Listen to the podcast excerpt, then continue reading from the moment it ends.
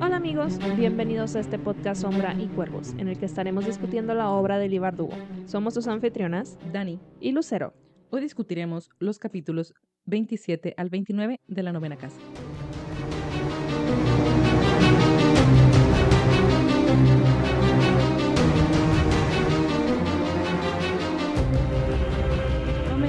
Bienvenidos y gracias por acompañarnos en esta nueva emisión, que es nuestra novena sesión discutiendo la novena casa.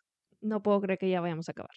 Ya estamos a una sesión más de terminar y se siente que, bueno, algunos cabos ya se ataron, unas líneas ya se cerraron, pero Se están abriendo muchas otras. exactamente, unas como que te dan a entender que están cerradas completamente. Hay un pequeño huequito por ahí. Mm, ¿Qué sientes que ya, que ya se cerró? Mira, sentía que hasta cierto punto lo de Darlington estaba cerrado, pero a la vez sabemos que no por completo. ¿Qué? porque- ya estabas dispuesta a dejarlo ahí. No, no, no. O sea, como que esta parte, bueno, no dejarla Darlington, porque sabemos que no, no queremos dejarlo ahí. Claro que no. Pero por lo menos por esta línea o estos intentos ya no va por ahí, pues. No lo sé, no sé. Y este bloque que hizo que se confirmaran mis sospechas de todo el libro me hace como que reconfirmar mi teoría del bloque pasado de que Sandow detuvo el ritual a propósito. Entonces, creo que de haberlo llevado a cabo de la forma correcta, quizás si hubieran podido traerlo de regreso. Oh, rayos. Ahora estoy dudando más. Puede ser, pero si te quedas pensando qué cosa es lo que estaba tratando de cruzar. Digo, queremos a Darlington de vuelta, pero ¿a qué costo? ¿Atrayendo un demonio también? O si Darlington se convirtió en un demonio. ¿Y Yo cómo sí he sopesado esa posibilidad. Sí, yo también, pero ¿cómo lo, lo desconviertes? O No qué? sé, no sé, algo habrá en la biblioteca. Quiero pensar. Debe haber algún ritual por ahí, escondido. No sé, no sé qué otras líneas. Bueno, tal vez. Lo de Tara sabemos que sigue abierto, pero por lo menos toda esta parte de Lance, ya como que los quitamos del Sí. plano. O sea, ya ese tipo de cosas de que, bueno, ya los que estaban involucrados en ese asunto, vemos que, ok, tuvieron cierta mm, Relevancia. relevancia, pero eh, en este punto ya, o sea, ya pasó su momento, ellos ya no figuran aquí, ya no tenemos que pasar más tiempo descifrando cómo estuvieron involucrados, quién hizo qué, o sea, ya incluso nos da, hay un párrafo que dije, wow, qué, qué buen párrafo que nos da la, el, el resumen de cómo estuvieron ahí relacionados con Tara y con Lance. Mm, Dije, mira, buen resumen. Pero por lo menos esa parte ya se, se cerró, se nos abre esta otra línea de qué va a pasar cuando Alex enfrente a, a Sandow. Eso nos queda al Sí. final de este bloque. Y tenemos todavía toda la parte de lo del novio, que bueno, va, ahora sabemos que va de la mano con este otro tema. Sí, estuvo súper emocionante esa, todo ese, Sí. ese capítulo de este bloque. Hicimos notitas y listas. y Todo estuvimos investigando y teorizando y Y me spoileé un poco, pero ni ni modo. modo. No, no pasaremos spoilers en este, en este podcast, no se preocupen. Pero bueno, vámonos de lleno a lo que es el capítulo 27. Después de este ataque que leímos en el capítulo 26, pues era obvio, ¿no? Que se los iban a llevar al hospital. Hablábamos al final del capítulo eh, anterior de estas sirenas que se escuchaban, que si eran sirenas de, de la policía, si era una ambulancia, si eran aullidos de algún animal. Resulta que sí era la policía, pero pues como todo en este mundo con dinero, lo pues supongo, ¿no? Que de alguna forma movieron por ahí influencias para que todo quedara como que oculto. Y al final, pues era, la historia era que pues Blake no era el culpable de absolutamente todo. No sé, digo, me imagino que los policías obviamente vieron las mordidas y demás, pero pues debe de haber billetito de por medio y la versión oficial se queda en que Blake, culpable de todo, inclusive del, del asesinato de, de Tara. Y pues bueno, por lo menos cerramos esa línea. Blake ya se fue. Blake ya se fue, ya sabemos que van a, retirar los cargos contra Lance. Así que sí es un final que te deja un poco insatisfecho, al menos en este capítulo de, pues los que hicieron todo mal no van a pagar, Sí, porque obviamente hay mucho dinero de por medio y una frase que por ahí dice Sandow de, las, los, los alumnos necesitan a las, a las sociedades y los exalumnos necesitan al- a los alumnos y necesitan la magia y mucha gente que depende de todo esto. Entonces, si te quedas con ese mal sabor de boca de, pues nadie va a pagar por todo esto, pero por lo menos cerramos ese punto y sí vimos que aunque culparon a Blake de todo, ya por lo menos vemos que Alex está teniendo un poquito más de atención médica que claramente necesita, aunque Vaya no que se sí. va. Sí, esa niña no deja que la atiendan, qué bárbara.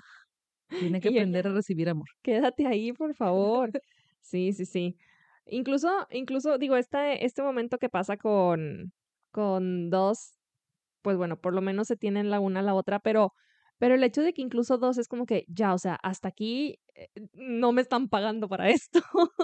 y decide irse, pues es como que súper, súper justificado, ¿no? Pero sí me da un poco de cosa que dos era como este mm, sistema de soporte hasta cierto punto de Alex y pues después de este capítulo vemos que pues ahorita Alex se queda digamos que un poquito sola, ¿no? Llegan nuevas personas, bueno, no nuevas, pero llega, llega más gente a, apoyarla, pero del lado de, de saber qué está sucediendo realmente, de saber todo está, to- pues toda la magia y las sociedades y demás, pues no tiene alguien en quien pueda como que confiar toda esa información. Entonces, espero que regrese dos. Pronto se merece el respiro, se merece el descanso, nadie lo niega, pero, pero vuelve. Tiene a Turner, porque vemos que, que Turner tuvo un, un turn, eh, un cambio, Un cambio. un pequeño cambio por ahí, donde ya aprecia más a Alex, incluso dice que le, le toca el hombro una, de una forma ahí medio eh, cariñosa o, no sé, amable, eh, como muy, muy fraterna la, la, la relación. Y aunque no tenga dos, pero por lo menos puede confiar en Turner, ya vio qué tipo de persona es, qué carácter tiene y si ya los apoyó en, pues cubriendo todo este asunto, eh, ya, mm, pues no sé, como que puede confiar más en él. Y algo que me llamó la atención y se me hizo interesante dentro del, como del carácter de, mm, de Alex y viendo toda como el panorama, es cuando Alex se conmueve un poco, ¿no? Cuando le dicen, eh, "E- es un estudiante de primer año, que escucha que Turner dice eso, Mm, dice, son como palabras mágicas, ¿no? Como el hecho de ser estudiante simplemente ya la protege, la protege de todo y la hace realmente inmune ante ciertas consecuencias que podría tener todo este caso. Pues sí, sí, esperemos que Turner siga ahí alrededor de, de, de, de Alex, por lo menos mientras dos no está, porque creo que con lo que se viene en el siguiente bloque, o sea, si, si deciden desenmascarar a, a Sandow, pues sí va a necesitar a alguien que, que la proteja, porque, como dices, no deja de ser un estudiante. Entonces, pues bueno, ya veremos, ya veremos cómo se desenvuelve todo esto. Este, mm, esto de subirle las calificaciones o ponerle estas calificaciones, ¿no? Esta manera de tratar de comprarla, así como que ya, o sea, yo me encargo de todo otra vez, o sea, otra vez volvemos a un Sandow que quiere como que dejar todo de lado y de que ustedes no se preocupen, yo me encargo, no lo voy a dejar impune, etcétera, etcétera, pura palabrería. Pero bueno, por lo menos Alex no va a reprobar sus clases, que sabemos que es importante para ella. O sea, por más. Me, me encanta que tengamos esta, es- este comentario de que ella, pues, hubiera querido hacerlo por su propia cuenta, pero pues las circunstancias demandan, ¿no? Que acepte este, este trato. Pero no deja de darle coraje, ¿no? Que esto sea como que la máxima retribución que van a tener y el hecho de que todo el resto, pues, van a salir impunes, como que no pasó nada, ya hasta ahí nos quedamos. Porque, pues, sabemos que Sandow, pues, no les va a hacer nada, realmente. Así es, eh, es una forma de, de manipularla y de comprarla, pero bueno, creo que Alex, me risa como dice, tiene, tiene que seguir, por lo menos fingir un poco que se está, se está esforzando porque sabe que todo está arreglado, pero pues sí, por lo menos tienes que ir a presentar el examen, ¿no? Aunque lo repruebes, tienes que hacer acto de presencia para levantar menos sospechas. Entonces, pues, por más que odiemos a Sandow, esperemos que por lo menos honre esa parte de su trato y no perjudique a Alex más de lo que ya lo está haciendo con todas sus, pues, sus conspiraciones que vemos que es lo que realmente está pasando, ¿no? Que lo vemos al final de este, de este bloque. La teoría que, que Alex tiene, que vamos a ver si se confirma en el próximo, en el próximo capítulo, en lo final del libro. Pero ya veremos, ¿no? ¿Qué pasa con Sandow más adelante? Ya veremos, ya veremos. Y pues bueno, cerramos este capítulo con Alex escapándose del hospital, obviamente, y yendo a la madriguera, que por completo me había, me había olvidado de este lugar. Por un momento pensé que era el departamento que compartía con sus roomies, pero no nada que ver. Y me destanteó un poco, o sea, sí vi el cambio de, de títulos en los capítulos, que era invierno en el primero y luego inicios de primavera, pero dije, ah, pues de un día a otro, pues ya es capaz y finales de invierno, inicios de primavera. Pero no, de pronto tienes a una Alex que estuvo encerrada ahí por dos, tres semanas, ni siquiera ella lo sabe y es como que, ¿cómo te mantienes incomunicada tanto tiempo? Qué preocupación, o sea, cuando llega Mercy, realmente fue de, sí, díselo, o sea, el, el hecho de que es que, ¿por qué le hablaste a mi mamá? De que, pues, tú hubieras hecho lo mismo. Pues sí, ¿qué esperaba? Pero me da gusto que tenga estas amigas que, que se preocupan por ella, que la haya seguido, o sea, el hecho de que, que le dijo, ¿no? De que te seguí varias veces, o sea, sabía que estabas aquí, pero pues te estábamos dando como que tu espacio. Pero, pero sí, qué bueno, qué bueno por esas, por esas amigas que, que están ahí para, para ella. Y lo de su mamá, me dio mucha ternura verla con su mamá, porque hemos visto en, en muchos flashbacks y en muchos como, pues los mismos comentarios de Alex, ¿no? De, de que realmente la, eh, o sea, le tiene muchísimo cariño a su mamá, pero hasta cierto punto, pues tuvo esta infancia difícil, sabe que, que la lastimó de muchas maneras y que se podría decir que pues la mamá también batalló, ¿no? Como que no sabía cómo protegerla. Entonces, siempre se sentía como una, especie de fractura en, en, la relación entre ellas dos. Pero me da mucho gusto que la tenga ahí para ella, que la, o sea, todas estas palabras reconfortantes que, que, que, que su mamá tiene para Alex, el hecho de que Alex le diga que no te puedes quedar y yo, ay, quédese, por favor, cuídela, por favor. Completamente, porque vemos al final del capítulo anterior donde Alex eh, aprecia, ¿no? Que bueno, dos tiene por lo menos con quién irse y va a pasar un tiempo ya pues siendo cuidada y despejándose un poco y desconectándose de todo lo que ha pasado en estas fechas, en estos días.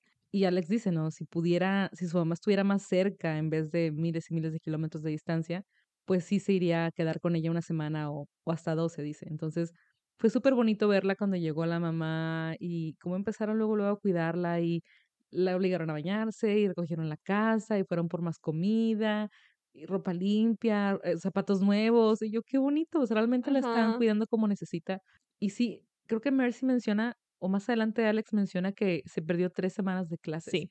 Entonces estuvo casi un mes en la madriguera, ahí sola, comiéndose lo que encontraba, pidiendo comida, eh, sufriendo, ¿no? Con esta, en con esta herida infectada, que creo que es de lo primero que vemos en este libro. Es como el segundo capítulo, algo así que tenía, menciona que tenía eh, sangre seca en la herida, algo así. Ah, nos menciona lo que se está infectando la herida, es, es al principio del libro. Así, eh, es como, sí, está, es el prólogo. No me acuerdo de eso. Es el prólogo, sí. Que volver a leerlo. Pásame el libro. Aquí está el libro, a ver. Ok, pausa comercial, ya leí. No recordaba nada de ese prólogo, pero sí, es verdad. Es justo antes de que llegara Mercy, yo creo que está bien curioso eso de que le estuvo rompiendo ventanas, o por lo menos una ventana para poder llamar su atención. Asumo que ya había ido anteriormente y no le quiso abrir. O fue a tocar y Alex no escuchó. O no le quiso abrir también. Sí.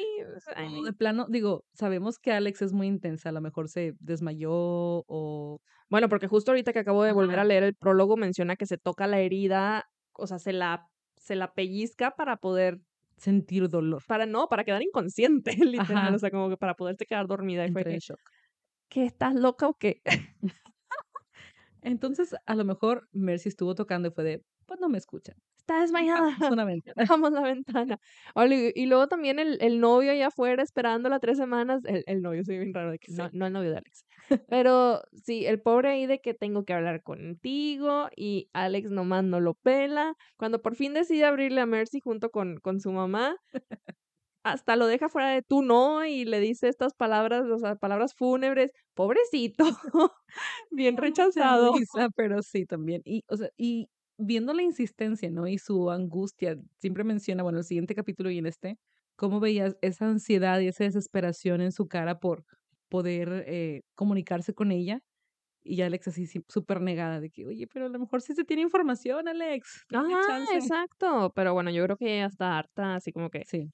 Digo, sí, por un lado es como, porque quizá porque lo estamos leyendo desde forma externa, ¿no? Que decimos de uh -huh. que es que hazle caso o ha de, ha de saber algo o así, pero yo creo que Alex ya está tan fastidiada que es como, pues no serviste de nada, no encontraste a Tara, no me diste nada de, de información valiosa.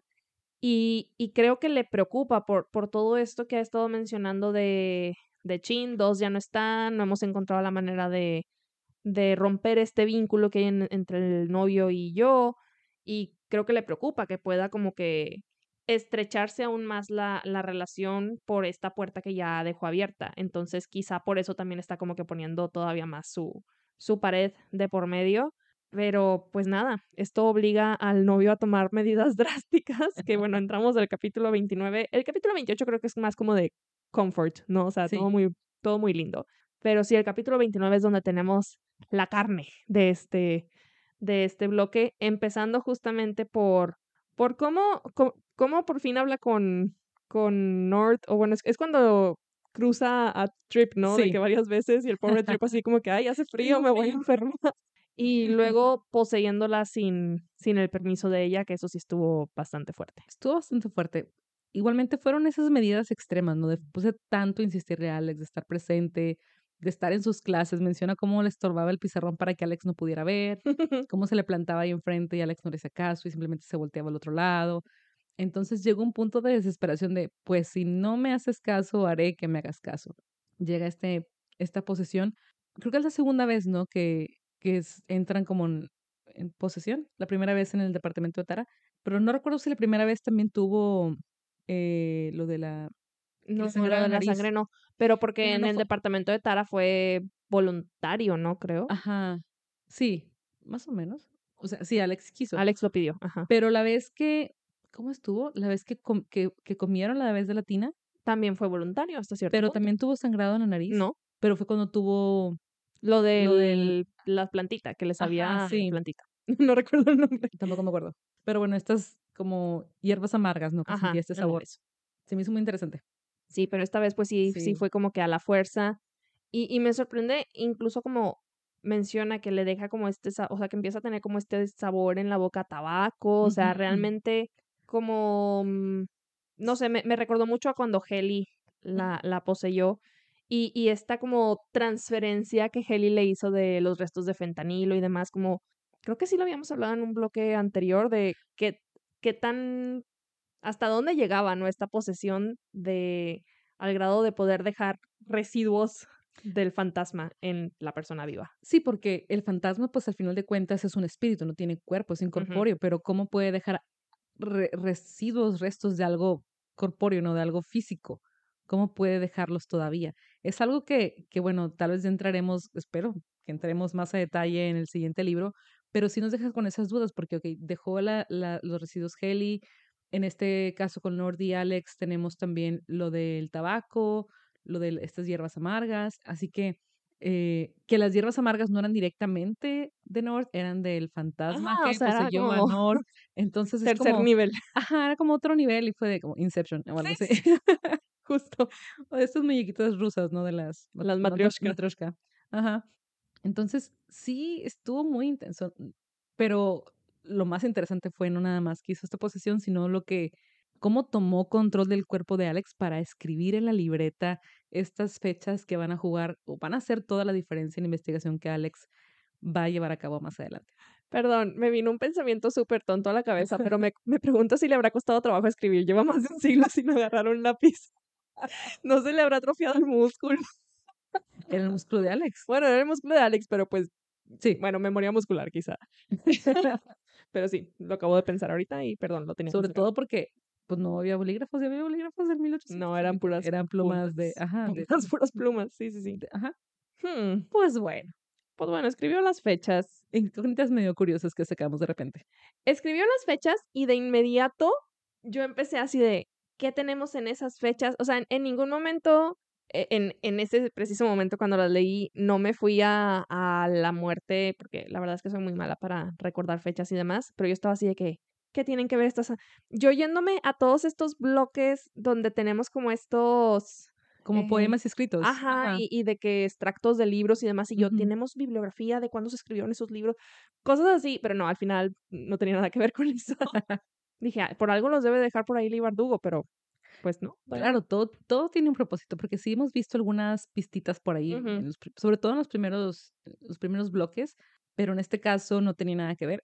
Pero bueno, Alex va luego, luego como que está en este como disyuntiva de investigo más o lo dejo morir, ya no toco el tema, pero regrese el bastone, quiere, quiere revisar en los proyectos en los que ha estado trabajando Darlington, revisa esas eh, peticiones que hizo al libro Y es lo que lo- la lleva ya a sacar un poquito más de conclusiones y sabe que no puede investigar un año completo de hechos y de asuntos, entonces tiene que irse a algo más puntual. Y bueno, da con este, este papelito que Darlington dejó ahí protegido y guardado dentro de un libro. Y no me lo esperaba, para nada. No lo recordaba tampoco. No, Cero. yo, no, no, o sea, ya mm, a estas alturas cualquier cosa que yo esté teorizando es completamente teoría. Entonces yo menos me acordaba de ese papelito, pero ya por fin tenemos la respuesta a qué era este otro, esta otra anotación, ¿no? que encontró Alex sobre la primera, que igual especulábamos acerca de la primera qué, o sea, el primer asesinato, la primera esposa, etcétera, etcétera. Y pues sí, al final de cuentas resultó ser que es la primera, eh, pues el primer asesinato, ¿no? Y, y sí, me sorprendió bastante que, de hecho, me sorprendió bastante que tuviera la biblioteca escrituras de todas las tumbas. Fue como, ok, ¿cómo llegas a eso? ¿Cómo, cómo consigues ese punto de información? Supongo que es algo que las, las casas tienen que dar y, y entregar al Leteo, porque si Leteo tiene que moderarlas, controlarlas, es información relevante que deben de tener de las casas. Si Leteo está ahí para vigilarlas y para ejercer alguna, sí, algunas riendas, no darle ciertos parámetros en sus, en sus eh, actividades, pues se me hace interesante y relevante que tengan este tipo de información. Pues sí. Pero yo creí que iba a buscar de que casa por casa y al final salió como que toda la información de todas y yo, bueno, está bien, supongo Sí. algo parecido y fue de, bueno, ok. Y descubre en todo caso que la muerte de Daisy coincide con la fecha en la que construyeron la, la tumba de las calaveras. Sí, me confundió un poco al principio porque primero menciona que cuando ve las fechas de todas estas mujeres, encuentra como que este patrón relacionado a las sociedades, pero luego menciona que no es la fecha de la fundación de las sociedades, entonces estaba así como que, ¿cómo? O sea, entonces, ¿cómo viste este patrón? Lo cual me hace repensarme de, bueno, Alex se sabía de memoria también no solo la fecha de la fundación, sino la fecha en la que se construyeron las tumbas. Ya entendía a qué se refería. A ver. Y dice, leí el texto otra vez y menciona que las, sociedades tuvieron mucha actividad en el siglo XIX. Ajá. luego ya no hubo fundaciones ni construcciones hasta el cincuenta y tantos, mitad de 1950 y Ah, tantos. Entonces pasaron muchos años hasta que hubo otra vez movimientos. Por lo tanto, vio que igual había como un bloque de mucha actividad en el siglo XIX y luego nada y luego otra vez Ya.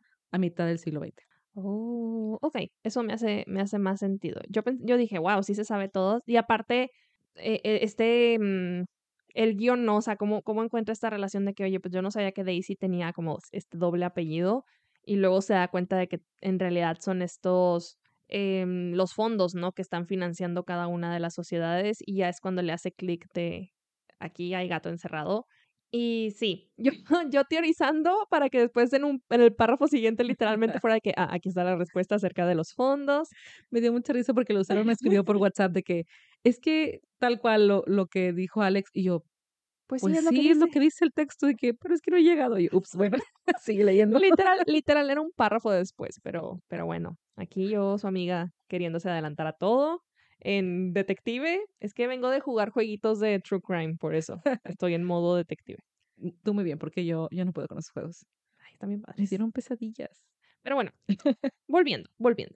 Volviendo al tema. Em, sí, dinerito, como siempre, de por medio. Entonces ya tenemos esta casi confirmación, ¿no? De que de alguna forma la mm, construcción de estas tumbas, que siempre hemos sabido que se han construido donde se da un, donde existe este nexo, ¿no? Pero realmente nada nos había explicado de cómo se da ese nexo o por qué surge. Entonces, aparentemente está ligado a la muerte de mujeres específicamente. ¿Por qué? No sé. Es curioso porque una menciona de que, sean, que son puras mujeres. La otra cosa es que justo el punto donde murió Daisy no está construida Ah, la sí. tumba, o sea, ¿qué tiene que ver eso?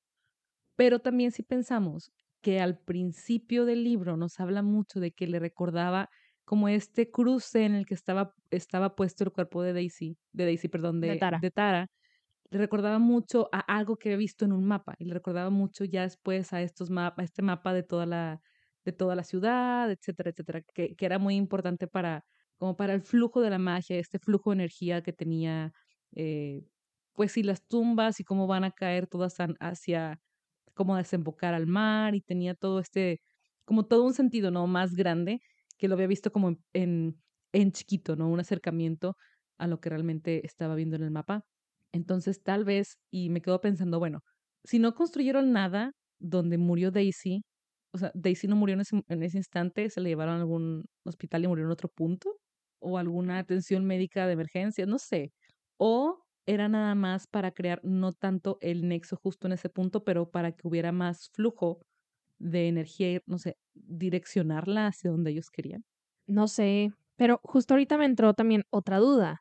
La muerte de Daisy fue causada por este espíritu que tomó posesión del novio de una persona a la que le estaban haciendo una pronosticación. Entonces, la pronosticación, ¿dónde la estaban llevando a cabo si no había una tumba todavía? Mm, ¿Tenían algún otro, alguna otra área, algún otro salón? Y suponiendo que de manera remota estaban haciendo esta pronosticación, ¿cómo dieron las sociedades con la muerte de Daisy e hicieron la conexión de que aquí hay un nexo cuando el asesino no tiene nada que ver realmente con ellos, fuera de que es la persona a la que estaban abriendo y sacándole las entrañas. Es lo que nos pone a pensar, bueno, me puso a pensar de que tal vez tienen la capacidad de direccionar o dirigir a ese espíritu que está saliendo. Porque obviamente ya en este punto ya no puede ser coincidencia que la muerte de Tara haya sido en el mismo momento de la pronosticación. Oh, wow. Ajá. Pero entonces si nos vamos a que se repita ese patrón, a Tara la tuvo que haber matado una persona a la que el espíritu de ¿quién era? Mike, Mike ¿cómo se llamaba? Michael Reyes o algo así, ¿no? Ah, Michael Reyes. Sí, que era era el que estaban abriendo, ¿no? Ajá. ¿Qué tal si sí fue el cuerpo de Lance con el espíritu de Michael que estaban dirigiendo? Ajá, pudo, pudo ser. Wow, teoría. Es una, es una teoría que ahorita surgió, pero... Y literal acaba de surgir en este momento. Fue como que, vaya, sí, puede ser, porque habría que ver si siempre han hecho, no sé, las pronosticaciones en jueves, revisar si esos días que murieron todos caen en jueves. Eh, no sé, más información sobre la distancia, qué tan lejos pueden dirigir un espíritu. No sé, son muchos factores que habría que ver si coinciden, sí, con las pronosticaciones simplemente. Debe haber un registro de las pronosticaciones. Pues sí, me imagino. Pero sí, o sea, creo que mi, mi mayor duda o el mayor como como pieza que me falta es, es esto de, de, cómo podían llevar a cabo pronosticaciones antes de una tumba. O sea, si eso, no sé si en algún momento se haya mencionado que se podía hacer a pesar de no tener estos lugares propicios. Aunque supongo que sí, porque San Telmo no tiene tumba y como quiera pueden realizarlo, como que nada más aumenta, no amplifica el, el, la magia, digamos. Hmm. Pues bueno, me llevó mucho para pensar. Definitivamente hoy termino el libro. Yo no me voy a esperar. La semana pasada dije, pero faltaban dos bloques, pero esta vez ya lo termino hoy. Claro que sí. Yo no, porque sé que se me va a olvidar todo. sí, que prefiero esperar. Lo puedo volver. Seré paciente y terminaré con ustedes. Pero bueno. ¿Y cómo llega Alex a la conclusión de, que Sandow porque está detrás de todo? Parece ser que no sé si eso sucede. Creo que sí lo menciona que Sando, dice que Darlington estaba trabajando en un proyecto, pero nadie sabía qué proyecto era. O no sé si Al, eh, Darlington le mencionó a Alex algún proyecto o algo así, pero Alex cae en cuenta que nadie sabía, nadie tenía información real de lo que Darlington había estado trabajando. Sí, creo que es pura especulación de parte de Alex, que dice, si, si Darlington se lo iba a mencionar a alguien, era él, que era justo esto, lo de las, la lista y como la conexión, es verdad. Y sí, justo que pues ahí cae en la cuenta de que, bueno, si todos los fondos están ligados según Darlington y pues necesitaban el dinero y Sandow necesita el dinero. Y lo curioso fue que encontró también este mm, papelito en los planos de Rosenfield Hall, que es donde fueron y donde pasó todo esto. Entonces Darlington seguramente revisó este, estos planos antes de ir a hacer esta tarea a, a esta casa, dejó su papelito en, como separador de libros y como para tener, eh, tenerlo en resguardo en la biblioteca y pues ya no regresó. Entonces, no sé qué vaya a hacer Alex porque, bueno, ya tiene toda esta teoría, especulan o que, que Sandow ha estado involucrado desde el, desde el principio. Si fue por dinero, o sea, me queda en duda de, ok, es tiempo de recaudación, es por dinero, pero le iban a pagar directamente a Sandow por matar a alguien y generar un nuevo nexo. ¿Fue alguna de las casas? o se refiere simplemente a la recaudación como directa que le aumenten a él su presupuesto para su, su salario o, o su bono que le den, no sé. Y cuando Alex llegue a la casa del presidente de la universidad con Turner, ¿qué va a pasar? ¿Lo va a enfrentar directamente? Justo, ¿qué pretende hacer? Sí, me, me preocupa. Espero que no sea súper impulsiva. Sobre todo me preocupa que, que, no sé, que Turner se llegue a tardar en llegar y que Alex trate de entrar ella sola. Espero que, espero que no.